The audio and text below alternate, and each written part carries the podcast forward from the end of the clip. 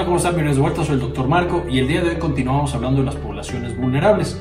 Ya ayer platicábamos de los pacientes diabéticos y cómo protegerlos de este coronavirus y hoy vamos a platicar un poquito de los pacientes hipertensos, sus factores de riesgo y qué hacer para cuidarlos. Pues con esto empezamos.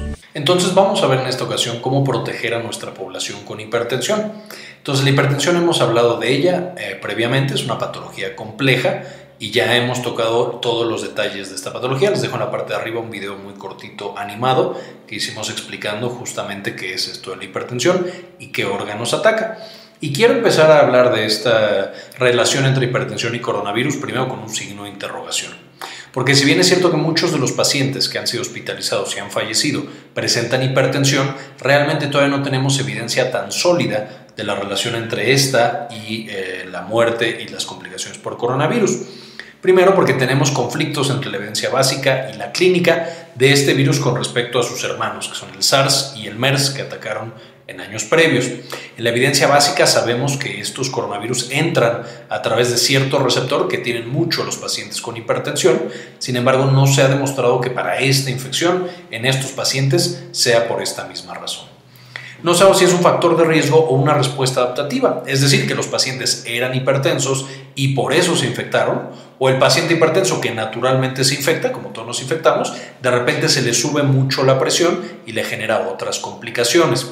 Esto pasa también, por ejemplo, en los pacientes que tienen infartos cerebrales o traumatismos craneoencefálicos, en los cuales se encuentra hipertensión a veces severa, pero es por la respuesta que tienen a ese evento tan traumático metabólicamente hablando. No sabemos si es un factor independiente o las complicaciones y mortalidad se ven a las comorbilidades. Es decir, si los pacientes se nos están muriendo mucho porque se infectaron y son hipertensos o porque son hipertensos y entonces tenían infartos previos o tenían factores de riesgo para tener un infarto nuevo o para tener un infarto cerebral, etc. Entonces, con todas estas preguntas, quiero dejar muy claro que lo que voy a mencionar es muy importante para el cuidado de estos pacientes, pero que de todos los videos que hemos hecho de poblaciones de riesgo, este es el que más probablemente vamos a tener que actualizar cuando sepamos un poquito más de que, cómo funciona esta relación entre hipertensión y coronavirus. Ahora, ¿cómo se da la infección? Pues sabemos que el coronavirus llega al pulmón y causa neumonía. Esto lo hemos visto en videos previos. Sin embargo, el mecanismo por el cual el virus entra en nuestras células pulmonares en principio es debido a una enzima llamada enzima convertidora de angiotensina tipo 2, que es muy abundante en el pulmón. En niños es poco abundante, en adultos es mucho más abundante, en adultos mayores más todavía, y si el adulto mayor es hipertenso, pues el pulmón está lleno de enzima convertidora de angiotensina.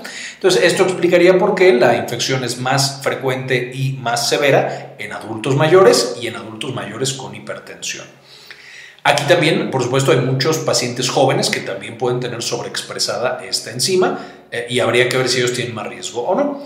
Todo lo de la enzima convertidora de angiotensina ya también lo revisamos con mucho detalle en el video de renina angiotensina aldosterona que les dejamos en la parte de arriba para que lo puedan consultar si quieren meterse más a la ciencia que tiene esta enzima y por supuesto su relación con la hipertensión. Ahora, una vez que ya el virus invadió completamente el pulmón, esto va a causar lo que hemos mencionado antes, que es la sepsis.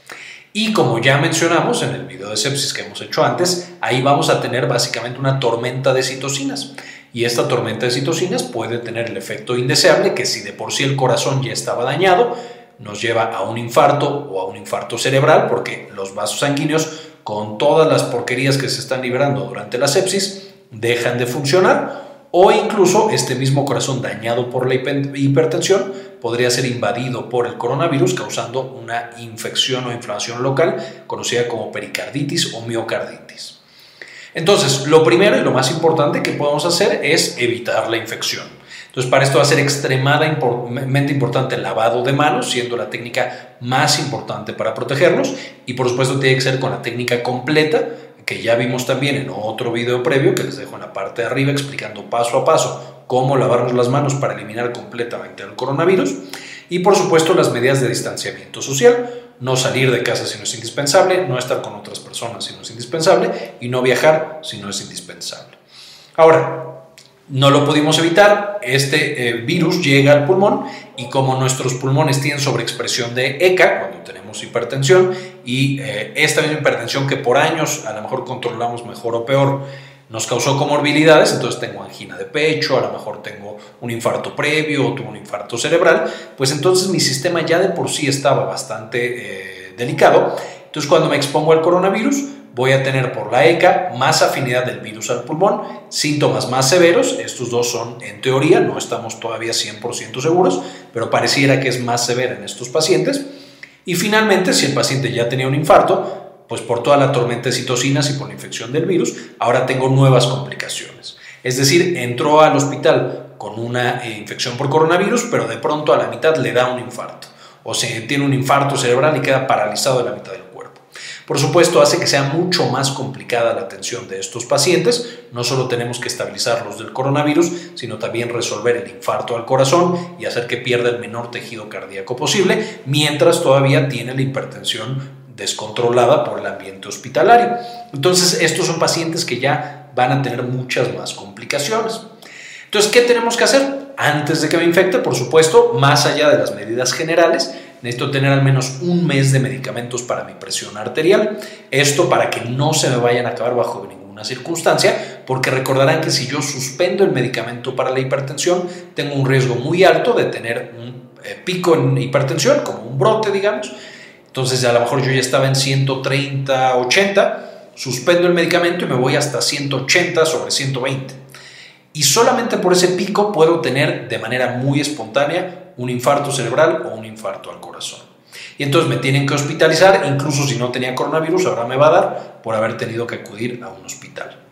Dos, no solo necesito asegurarme de controlar mi hipertensión, necesito asegurarme de que no voy a ingresar al hospital por ninguna causa. Y entonces necesito controlar otros factores de riesgo como diabetes, tabaquismo y dislipidemia. Entonces, si tengo la diabetes, tener todas las precauciones de la diabetes, que hablamos en el video pasado de poblaciones de riesgo, evitar el fumar, porque eso aumenta mi riesgo de que me vaya a infartar, y controlar el colesterol malo, y eh, aumentar el colesterol bueno para protegerme de posibles infartos al corazón e infartos al cerebro. Y tomar mis medicamentos tal como están prescritos, absolutamente todos no cambiar absolutamente ninguno y tomarlos religiosamente. De nuevo aquí el nombre del juego es evitar los hospitales, evitar los centros de salud para que no me vaya a contagiar de este virus.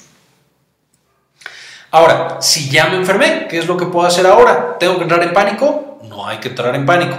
Es posible todavía que aunque yo tenga mis eh, enzimas convertidas en angiotensina y yo haya tenido alguna complicación por mi hipertensión, a lo mejor no me da tan fuerte, entonces no entremos en pánico, necesito manejar la fiebre, que para esto voy a contactar a mi médico y le voy a decir, oiga, tengo fiebre, tengo tos, ¿qué hago?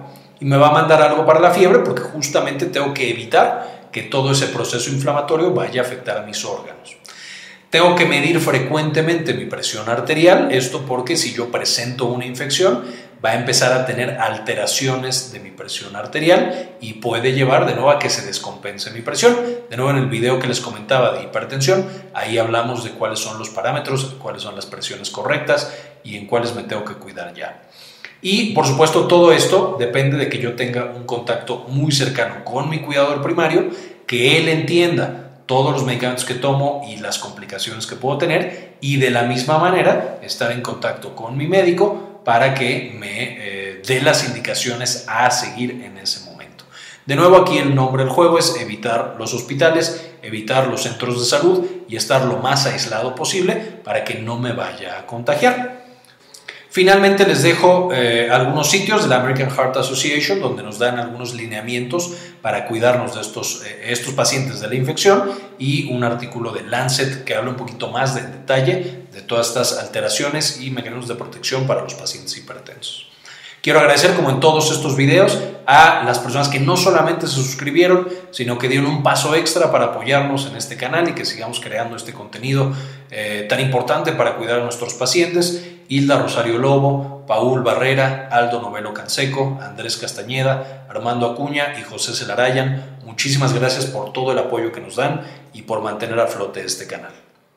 Bien, esto fue todo por el video de hoy, espero lo entendieran. No olviden dejar cualquier duda que tengan en los comentarios y suscribirse y darle la campanita para que les avisen cuando, eh, cada vez que subamos uno de estos videos. Eh, muchísimas gracias por ver el video hasta este momento y como siempre, ayúdenos a cambiar el mundo, compartan la información.